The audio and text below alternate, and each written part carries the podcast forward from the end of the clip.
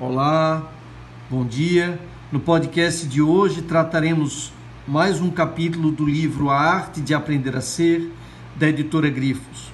Ao longo dos nossos satsangs, das nossas reuniões semanais, realizadas sempre nas terças-feiras às 20 horas, nós abordamos um dos capítulos do livro, sempre na plataforma Zoom, com o ID 445-485-5306.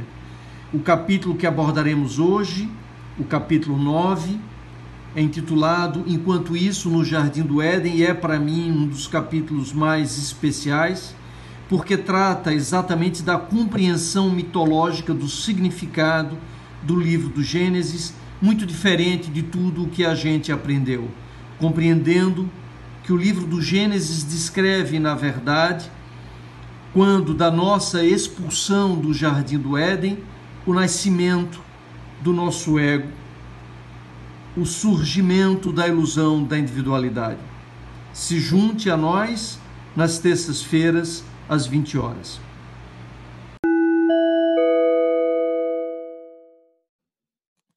Ok, iniciamos então mais um satsang. Hoje nós vamos falar sobre o capítulo 9, enquanto isso no Jardim do Éden. E a gente começa relembrando um pouco do que a gente já falou no capítulo 8. Algo que eu mencionei no capítulo 8 que eu gostaria de repetir hoje é a beleza absurda desse texto escrito há três, quatro mil anos, quiçá até mais tempo, é, que é o livro, o livro do Gênesis. No livro do Gênesis, a gente encontra toda a descrição da história do universo, da forma como foi, milhares de anos depois, compreendida pela ciência, intuída por seres humanos capazes de acessar a transcendência de uma realidade cognitiva a qual todos nós estamos limitados. Quando a gente fala hoje de que tudo está conectado, quando a gente é, fala hoje que nós somos pedras que aprendemos a conversar umas com as outras, fica fácil de entender porque nós temos todo o arcabouço da física, da mecânica quântica, da teoria geral especial da relatividade, da biologia, da química, tudo isso dá suporte a esse nosso entendimento. Mas há três, quatro mil anos atrás, é, os seres humanos que intuíram, através da mitologia, que é uma forma de interpretar aquilo que transcende a nossa capacidade de compreensão, é algo absolutamente extraordinário. Começando do Big Bang, e aí eu vou, eu vou resgatar algo que a gente falou. Vocês lembram das quatro ondas de expansão que a gente falou no satsang passado? A primeira onda de expansão a expansão da matéria, que começou há 13,8 bilhões de anos com a explosão inicial que deu origem a todo o universo da forma como a gente compreende hoje. A segunda expansão, a segunda onda de expansão, que foi a expansão da vida iniciada há exatamente 4 bilhões de anos atrás, já no planeta Terra, quando a matéria começou, ou seja, se organizou, adquiriu um nível de organização, de complexidade tal, que se tornou capaz de se duplicar, de se replicar através da molécula de DNA e de RNA, que é a base de todos os seres vivos que existem hoje no planeta Terra. O que não significa que em outros planetas a matéria não possa ter se organizado de forma a se duplicar, a se replicar, com base em uma outra estrutura molecular, é, utilizando, por exemplo, metano em vez de água. Então, é muito possível que outros planetas que não tenham água também tenham formas de vida organizadas e capazes de se tornar cada vez mais complexa, como aconteceu com o processo de evolução da vida na Terra. Então, essa segunda onda de expansão começou há 4 bilhões de anos atrás. A terceira onda de expansão foi a expansão da consciência. Foi o momento em que um macaco, pela primeira vez, fez uma pergunta ao outro macaco. Ou seja, quando o macaco olhou na superfície calma de um lago e pela primeira vez ele viu o seu reflexo e se percebeu como separado do todo, como diferenciado do outro. A partir desse momento, nasceu o que a gente chama de uma teoria da mente, que não é mais do que a compreensão de que o outro pode ter informações que ele não tem. A gente falou sobre isso também no satsang passado. Tem uma coisa que o macaco nunca fez, foi uma pergunta. Os macacos conseguem se comunicar conosco, conseguem construir frases complexas, expressar desejos, formular conceitos, inclusive com palavras aprendidas, que obviamente são palavras gestuais através é, da linguagem das mãos, mas nenhum macaco jamais foi capaz de fazer uma pergunta porque ele não consegue compreender que nós podemos ter informações que eles não têm. Que é a mesma coisa que acontece com o ser humano no início da sua, do seu desenvolvimento. Uma criança até 3, 4 anos de idade também não tem uma teoria da mente, portanto, não tem ainda a ilusão de individualidade caracterizada, refletida na sua compreensão racional da realidade. Isso começa a acontecer a partir da idade dos porquês. Quando a criança percebe que o outro tem informação que ela não tem, ela começa a fazer as perguntas. Então, essa foi a terceira onda de expansão, que é a expansão que a gente chama de expansão da consciência, da consciência da própria existência, que marca, e aí é o aspecto mais interessante, marca a nossa expulsão do Jardim do Éden. Então, nós fomos expulsos do Jardim do Éden no momento em que tomamos consciência da nossa existência e, a partir dessa consciência, nasce a ilusão de separação. E, ao nascer a ilusão de separação, nasce o ego, que representa a expulsão do Jardim do Éden. Depois que isso ocorreu, essa, essa, ou seja, os primeiros seres humanos, a gente pode dizer aí que talvez o início dessa terceira onda de expansão, da expansão da consciência, tenha surgido entre 2 e 4 milhões de anos atrás. Tivemos a primeira onda 13,8 bilhões, a segunda onda 4 bilhões, a terceira onda a 4 milhões. E qual seria quarta onda de expansão. A quarta onda de expansão também está representada no livro do Gênesis, como as três primeiras, e representa a expansão da espiritualidade.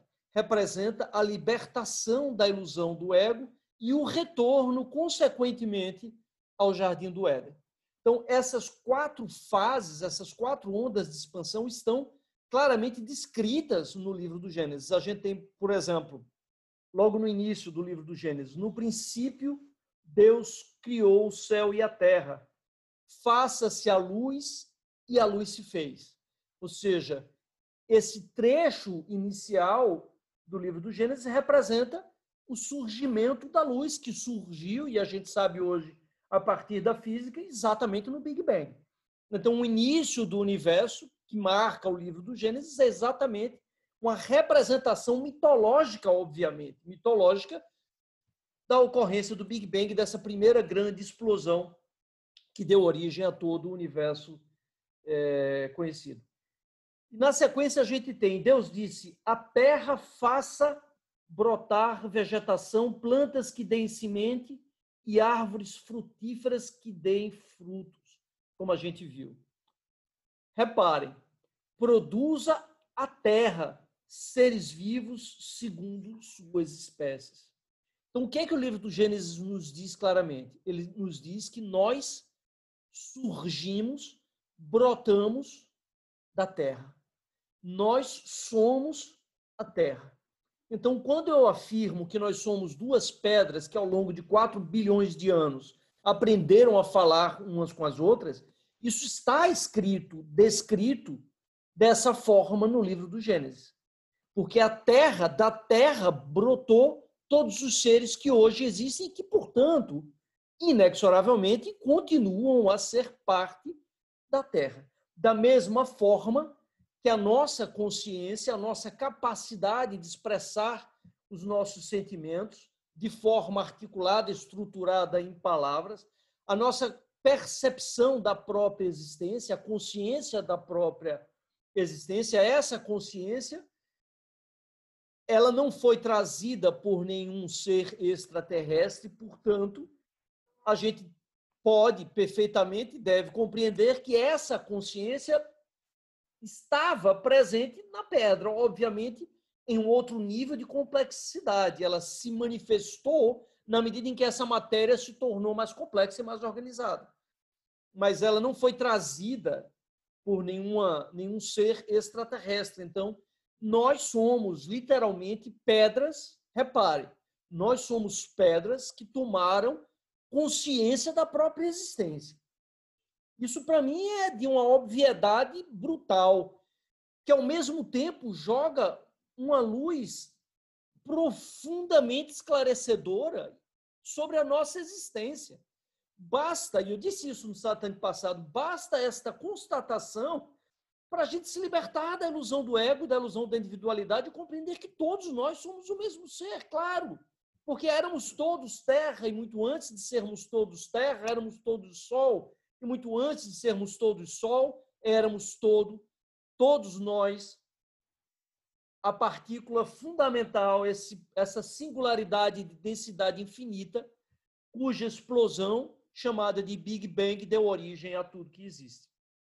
A quarta onda de expansão ela é marcada no momento em que nós compreendemos isso, em que essa consciência da própria existência ela representa um retorno à unidade perdida no momento em que nós olhamos na beira do lago e vimos o nosso reflexo, e a partir daí desenvolvemos a ilusão de que existimos separados do todo, sem compreendermos que nós continuamos a ser terra, continuamos a ser parte da terra. E, e, e de que maneira está representada essa quarta onda de expansão? A gente vai ver, a gente já viu na, no satsang passado, o, o, o Big Bang representado no livro do Gênesis, eu acabei de mencionar novamente é, aqui. A segunda onda de expansão também, que é a terra faça brotar vegetação e produza a terra seres vivos segundo as suas espécies. A segunda onda de expansão está de uma, numa linguagem mitológica, evidentemente, claramente é, refletida, transcrita no livro do Gênesis. Mas a terceira onda de expansão também está lá de uma maneira ainda muito mais rica, porque ela representa um momento exato em que o ser humano fez pela primeira vez uma pergunta, em que ele percebeu que existia e percebeu que as informações que ele tinha, o outro ser não tinha e vice-versa. E a partir daí inaugurou essa separação com o todo que marca esse divórcio com a unidade, que é exatamente a expulsão do Éden. Vamos, eu vou, eu vou compartilhar agora um, PowerPoint.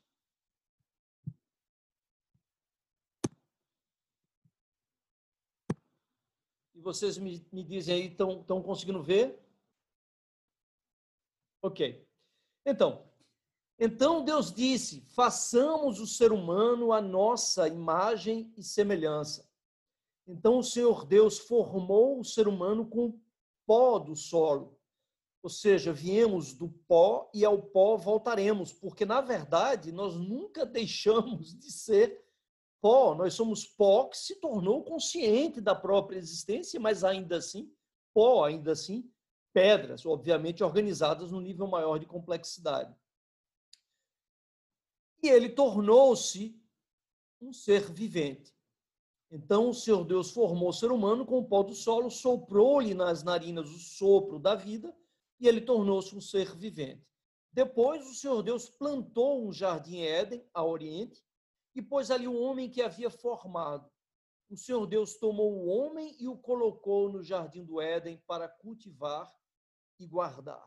Então, nesse momento, nós estávamos vivendo no que é interpretado como paraíso. O jardim do Éden é o paraíso que é a mesma leitura mitológica do nirvana do budismo e de moksha no hinduísmo. Então, quando a gente diz, e a gente vai, vai ver mais à frente, que nós vivíamos em perfeita harmonia com todos os animais, e a gente vai mostrar um quadro aqui em seguida, é, que mostra essa ilusão de que nós estávamos junto com os leões, os tigres, e todo mundo brincando e se abraçando. É óbvio que isso nunca existiu. O fato de nós estarmos vivendo em plena harmonia com todos os animais é porque tão somente nós também éramos, como continuamos a ser, animais. Mas animais integrados, sem consciência da separação. Então nós éramos parte do todo. E como parte do todo, nós não morríamos e por isso a vida era eterna. Porque animal algum morre no sentido humano. Por quê? Porque o animal não dispõe de um ego.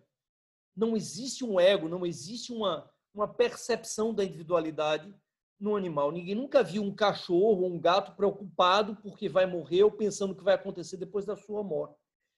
Porque ele é parte de todos os cachorros, ele é parte de todos os seres. Então, enquanto nós ainda éramos macacos, vivendo em plena harmonia, entenda-se, predando e sendo predado, ou seja, integrando o ciclo da vida com todos os animais, sem nos percebermos como uma entidade separada desse todo, não existia morte, porque não havia a consciência da individualidade, e é através da consciência da individualidade que a gente pode chamar de ego, que surge a morte, a ilusão da morte e a ilusão da individualidade. Como é que uma pedra pode morrer? Como é que nós podemos morrer se nós, durante toda, todo o tempo da nossa existência, sempre fomos, continuamos a ser e sempre seremos parte de um único ser, parte de tudo que existe. Como uma gotinha do oceano pode deixar de existir se ela saiu desse oceano e a esse mesmo oceano ela vai retornar. Não há morte, porque não existe individualidade e o medo da morte e a ilusão da morte nasce da ilusão da individualidade, portanto, do próprio ego. Por isso que a vida era eterna nesse momento. Não havia morte porque não havia ego, porque não existia separação. É muito interessante esse quadro que está no teto da Capela Sistina, que vocês estão vendo aí, que representa a criação do homem por Deus. O que se compreendeu um tempo depois, certamente não na época, porque Michelangelo teria sido queimado na fogueira se tivessem compreendido. O que ele pintou, na verdade, foi Deus como um cérebro humano. Vocês percebem claramente que o desenho de onde Deus se encontra, Deus se encontra, na verdade, dentro de um cérebro humano. Não é? E o que é que isso significa?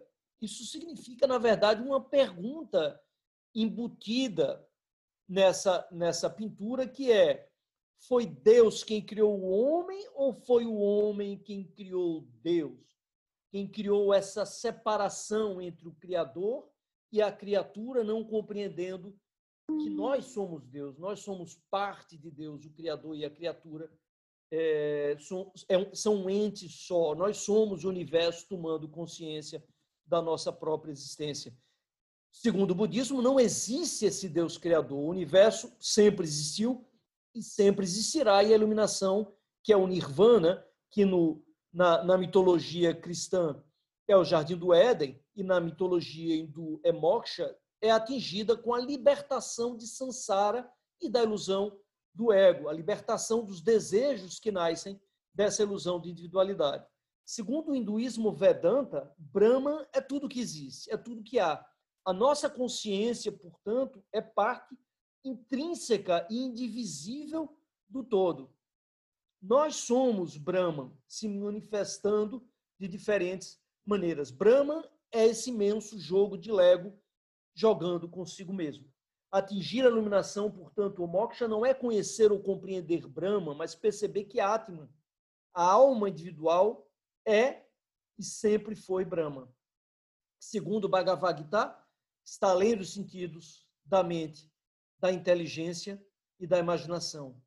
Permeia tudo, é tudo. Portanto, nós somos Deus, Deus criou o homem e o homem criou Deus.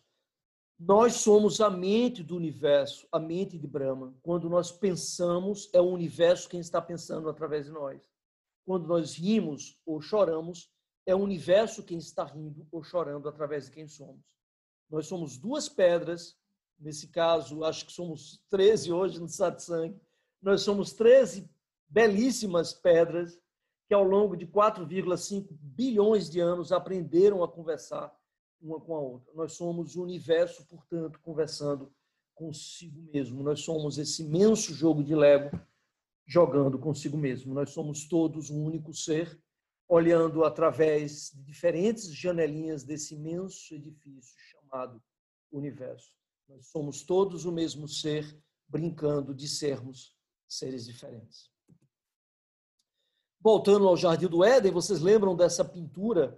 Né? Devem ter visto certamente, se não essa, outras pinturas que têm essa representação idílica, idealizada do que seria o Jardim do Éden. Está lá o, o, o, tigre brincando com os coelhinhos, o ser humano, né? o, o leão, os cavalinhos. Nós temos, na verdade, 240 animais pintados é, nesse quadro, de todos os continentes. Então, é uma representação do que seria essa vida em harmonia, que não é nada disso. Né? Claro que viver em harmonia no contexto da natureza é viver em equilíbrio ecológico, em que todos os animais predam-se uns aos outros, e é isso, é essa predação, esse conflito aparente que garante o equilíbrio e a evolução da vida, o equilíbrio do ecossistema e a evolução da vida. E aí o livro do Gênesis nos diz: o Senhor Deus deu-lhe uma ordem, dizendo: Podes comer de todas as árvores do jardim, mas da árvore do conhecimento do bem e do mal não deves comer, porque no dia em que dele comeres, morrerás. Ou seja, no momento em que o ser humano tomar consciência da própria existência, adquirir o conhecimento da sua própria existência, e o que é que surge com esse conhecimento? A dualidade, o bem e o mal. Então, os animais não vivem essa dualidade. Para eles não existe bem e mal, existe apenas o instinto. Então, eles são parte intrínseca da natureza. Vivem integrados a ela como nós vivíamos, até o momento em que tomamos consciência da própria existência, ao olharmos a nossa imagem refletida na superfície do lago, ao fazermos é, a primeira pergunta. E o que é que aconteceu e Deus disse isso: se você comer da árvore do conhecimento, não é qualquer árvore, é a árvore do conhecimento, da dualidade do bem e do mal, morrerás. A morte aqui, nesse caso, representa o nascimento do ego, ou seja, a morte para você como animal integrado a tudo que existe, ela não existe porque você é parte do todo. Então, a natureza não morre quando você morre. Gaia, a biosfera, não morre quando você morre. Pelo contrário, a, a sua morte é fundamental para a evolução desse ser maior ao qual todos nós pertencemos. Se não houvesse a morte, há bilhões de anos atrás, há 4 bilhões de anos atrás, é, continuaríamos hoje a, a, ter na Terra apenas aquelas bactérias que foram formadas há 4 bilhões de anos atrás. Então, a vida só pôde evoluir por conta da morte do nascimento de outros seres. Então, a morte, nesse entendimento, é a base da vida, da evolução da vida. Da mesma maneira que a gente pode raciocinar em termos do nosso corpo, compreendendo que nós somos um organismo formado por trilhões de trilhões de seres.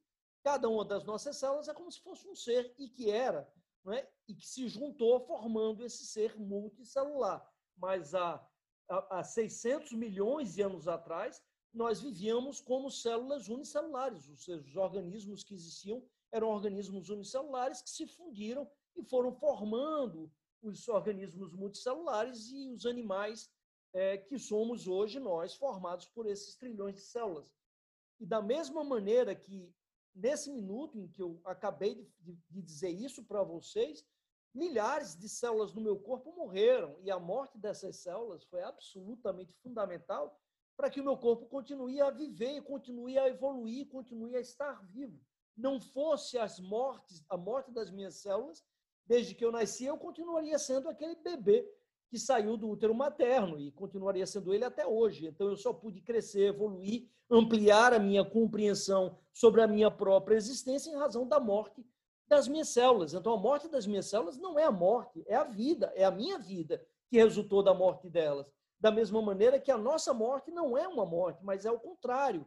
Representa a vida, o nascimento e a vida de todos os seres que fazem parte dessa biosfera a qual nós pertencemos, que de uma maneira ainda mais ampla faz parte da própria Terra, porque todos os seres que existem na Terra são parte da Terra, continuam a ser a Terra. Embora tenham, nós tenhamos essa ilusão de que delas se separaram há, há 4 bilhões de anos atrás. Então, o homem e a sua mulher estavam nus, mas não se envergonhavam. Claro, o cachorro não tem vergonha por estar nu, nem um macaco, nem um tatu.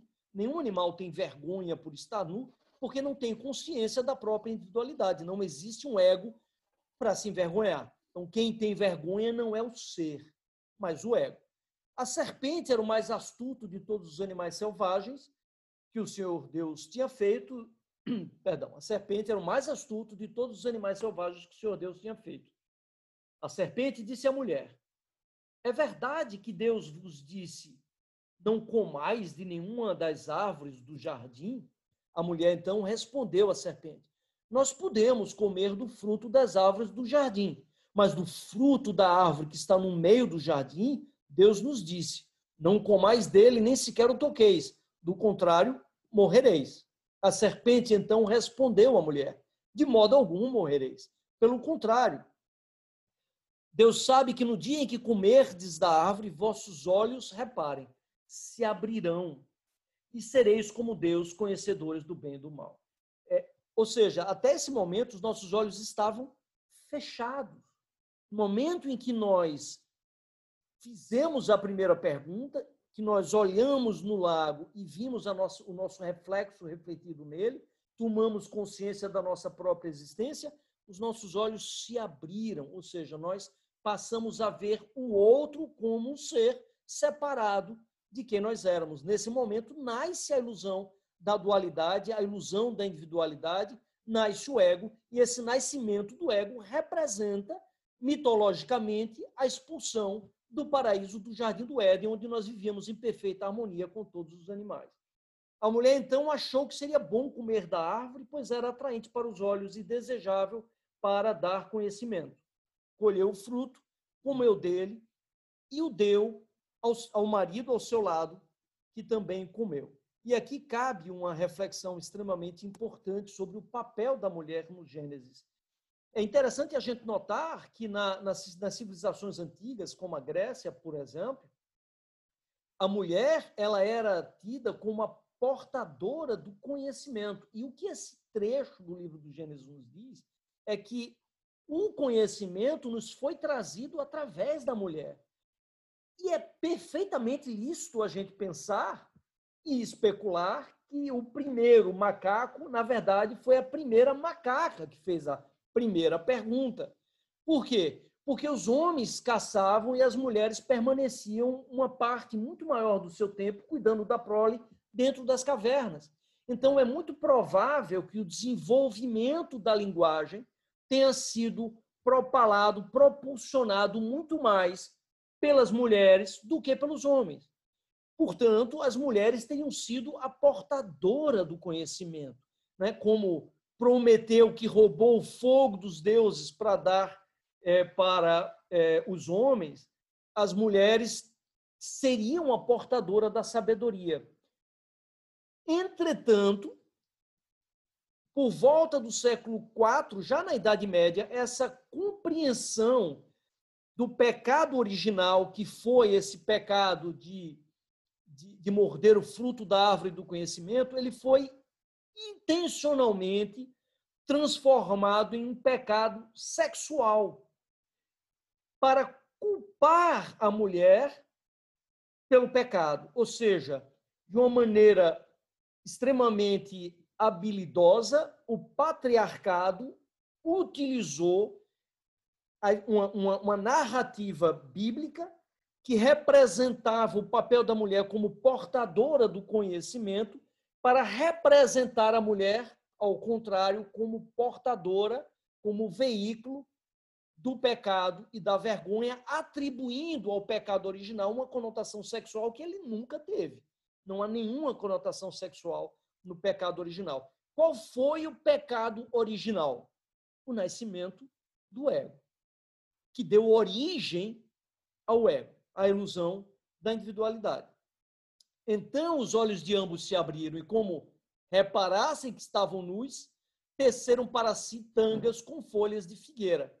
Quando ouviram o ruído do Senhor Deus que passeava pelo jardim à brisa da tarde, o homem e a mulher esconderam-se do Senhor no meio das árvores do jardim. Mas o Senhor Deus chamou o homem e perguntou: Onde estás? Ele respondeu: Ouvi teu ruído no jardim.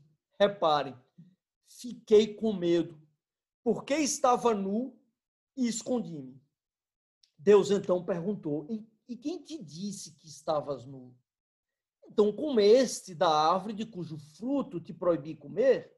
Repare, no momento em que o ser humano morde o fruto da árvore do conhecimento, o que é que surge junto com o ego? O medo, a vergonha e a morte, que não existiam antes da ilusão da individualidade, do surgimento do ego. Comerás o pão com o suor do teu rosto até voltares ao solo do qual foste tirado, porque tu és pó e ao pó hás de voltar. Ou seja, até então não havia morte, a vida era eterna, porque não havia individualidade, não existia um ego, não existia algo que pudesse morrer, como nós vimos, morte, na verdade, é vida, e vida é morte. O medo da morte surge em razão do medo de nós deixarmos de sermos quem somos. Nós somos gotinhas de água do mar flutuando por um brevíssimo instante sobre o oceano, morrendo de medo de voltar a ser o que nunca deixamos de ser. Oceano, simplesmente o que sempre fomos. E o Senhor Deus o expulsou do jardim do Éden para que cultivasse o solo do qual fora tirado.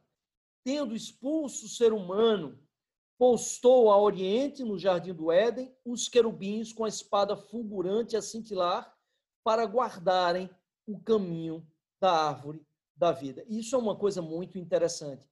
É, nas oficinas eu sempre pergunto qual é a segunda árvore do jardim do Éden, ninguém lembra.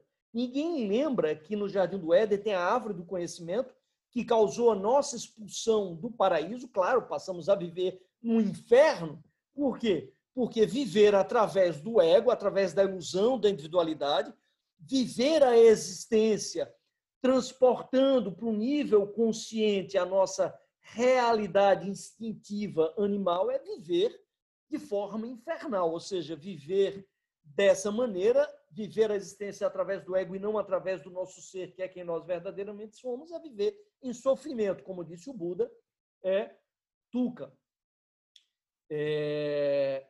Então, existe essa, essa primeira árvore, que é a árvore do conhecimento, que marca essa expulsão do jardim do Éden, a expulsão do paraíso, mas existe uma segunda árvore, cujo fruto, se nós mordermos, nós retornaremos ao jardim do Éden, que é o fruto da árvore da vida eterna. Ou seja, não porque a nossa vida vá se tornar eterna, porque no momento que nós nos libertarmos, vejam que brilhante, no momento que nós nos libertarmos da ilusão do ego, da ilusão da individualidade, não existe mais morte.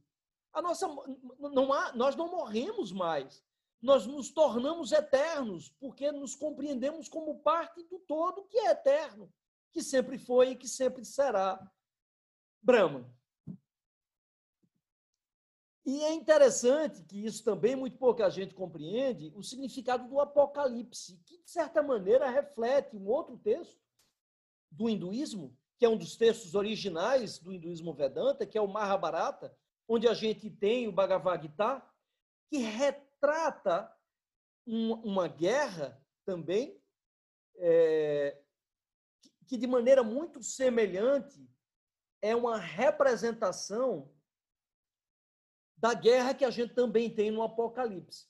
Arjuna, que é um guerreiro, é, ele vê, ele se vê num dado momento numa planície que no caso do, do Bhagavad Gita é na planície de Kurukshetra, e ele do outro lado está o exército inimigo,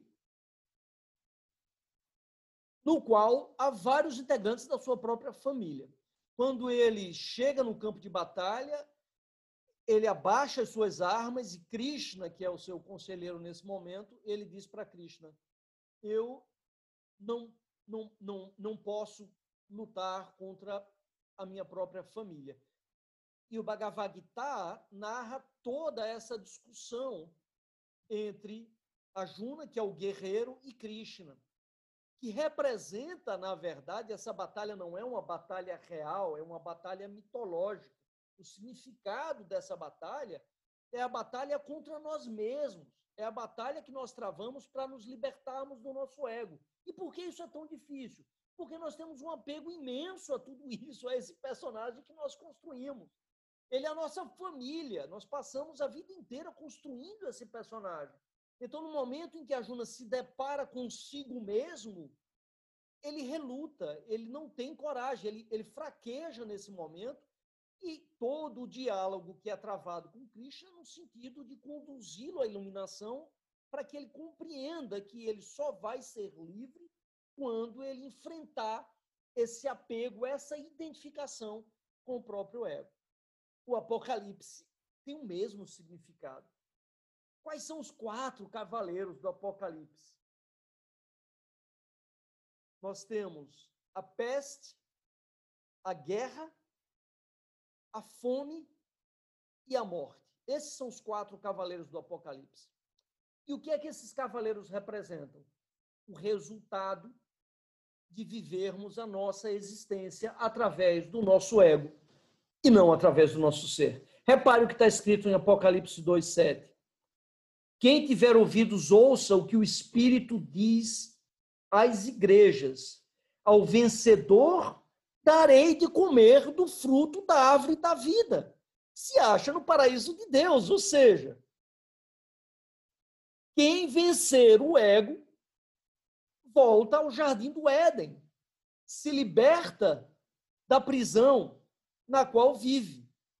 E os quatro cavaleiros do Apocalipse, a morte, a fome, a guerra e a peste, é tudo aquilo que nasce do nosso ego. É o que nós vemos hoje no planeta Terra. Por que tanta morte? Por conta da injustiça social que nasce do ego. Por que tanta violência? Nasce do ego. Por que tanta fome se nós produzimos alimento para alimentar toda a humanidade? Porque somos egoístas. Né? A guerra é resultado do quê? Da minha incapacidade de perceber que o outro sou eu mesmo em outras circunstâncias apenas. E as doenças que surgem como uma consequência de tudo isso. Então, a morte, a fome, a guerra e a peste, os quatro cavaleiros do Apocalipse, representam o resultado de vivermos a nossa existência através do ego. Como nós conseguimos nos libertar disso?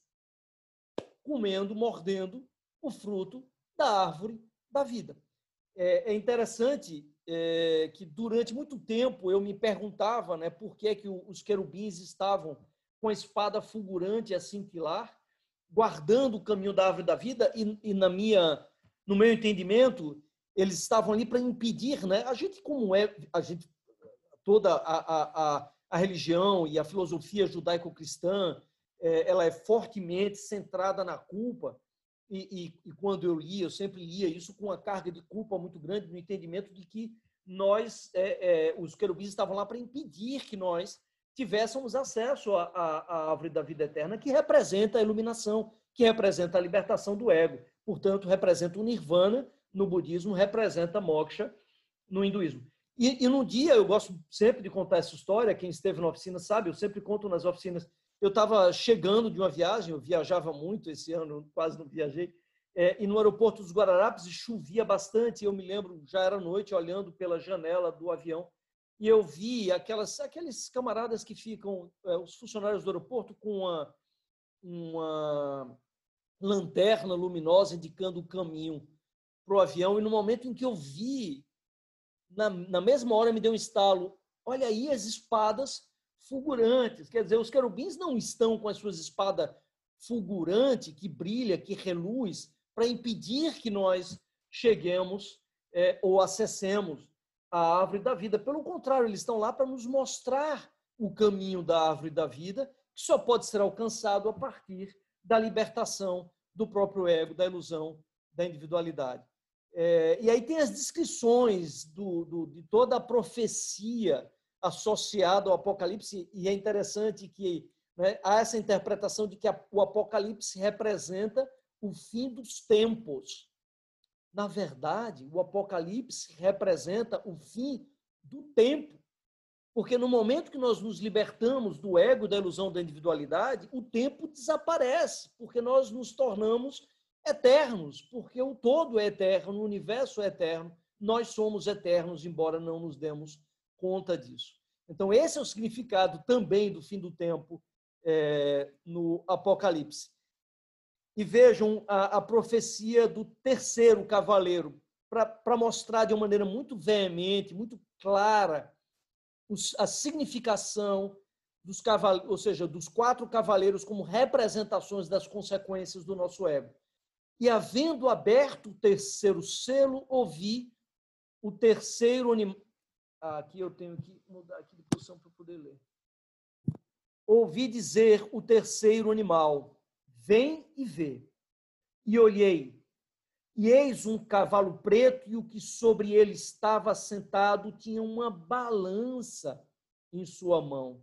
E ouvi uma voz no meio dos quatro animais que dizia: uma medida de trigo por um dinheiro, e três medidas de cevada por um dinheiro, e não danifiques o azeite e o vinho. O que é isso? O que, isso tem a ver com o terceiro cavaleiro do Apocalipse? Ele é um, uma, uma representação da fome, do uso do alimento sagrado que nós produzimos como commodities, utilizado para fazer fortunas de alguns poucos e manter grande parte da humanidade escravizada pela fome, martirizada pela fome, que não é mais do que pura e simplesmente a consequência do nosso egoísmo, da nossa incapacidade de compreendermos que cada um dos seres humanos que nesse momento está passando fome, somos nós que estamos passando fome e que jamais poderemos ser felizes enquanto não compreendermos que a nossa felicidade deve ser também a felicidade de todos os outros seres, da mesma maneira que o sofrimento de todos eles é também o nosso próprio sofrimento, que é o que significa a palavra compaixão, como nós vimos. Adão isso é uma, uma, uma, uma interpretação extraordinária do significado, porque Adão, na verdade, ele vem de duas palavras em sânscrito, adham, que significa ad aham, literalmente o primeiro ego. Então, Adão representa o primeiro ego. Portanto, a expulsão do Jardim do Éden representa a consciência da própria existência e o consequente nascimento do ego e da dualidade. Eu e os outros, o bem e o mal, que passa a existir a partir desse momento. O nosso retorno ao Jardim do Éden, portanto, ao Nirvana, a Moksha, é o retorno à unidade com Brahma, com Deus, qualquer que seja o nome que eu deseje dar. É a libertação da ilusão do ego, da individualidade. É atingir, portanto, o estado de Buda, daquele que despertou do sono profundo, despertou da ilusão da individualidade. O nosso retorno ao jardim do Éden representa o retorno à nossa essência, que é de puro amor, que representa, que significa pertencimento. Pertencimento a todos os outros seres que são parte de quem somos. Amor universal e incondicional, liberto do apego, do medo e das limitações impostas pelo ego. Lembrando, portanto, que amar é desejar que o outro seja feliz e não desejar ser feliz através do outro. Lembrando que o outro somos nós mesmos sob outras circunstâncias apenas. Lembrando que somos todos o mesmo ser, olhando por diferentes janelinhas desse imenso edifício chamado universo. Lembrando, todos nós somos o mesmo ser, brincando de sermos seres diferentes. Por isso, a máxima de Jesus Cristo tem que ser compreendida dessa forma: amar ao próximo como a ti mesmo. Por uma única e exclusiva razão, porque ele, ele é ti mesmo. Ele é você mesmo, embora nós tenhamos tanta dificuldade de compreender isso. E uma última reflexão, porque eu avancei bastante já aqui no meu tempo, mas é uma reflexão de extrema importância. Jesus Cristo veio à Terra para nos libertar do quê? Não sei se vocês lembram, mas ele veio nos libertar do pecado original, que não tem nada a ver com sexo, como nós já vimos. O que é o pecado original? A ilusão da individualidade, a ilusão do ego. Então, Cristo veio à Terra para nos libertar da ilusão do ego. E por isso a sua máxima mais importante entre todas é amar ao próximo como a ti mesmo.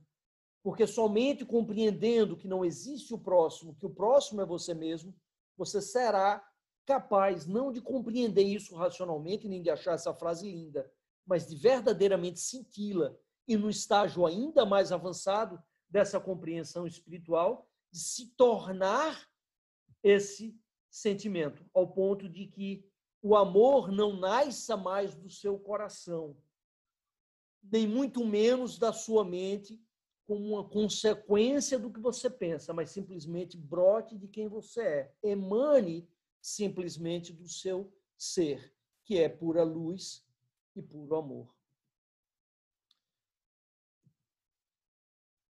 Opa. Bom, e daí vem uma última compreensão importantíssima, que é qual o real significado de que é morrendo que se vive para a vida eterna. Ora, a morte do ego nos dá a condição de recobrarmos a vida eterna que perdemos no momento que mergulhamos na ilusão da individualidade, na ilusão da separação e a oração de São Francisco de Assis nos, nos traz exatamente essa, essa mensagem.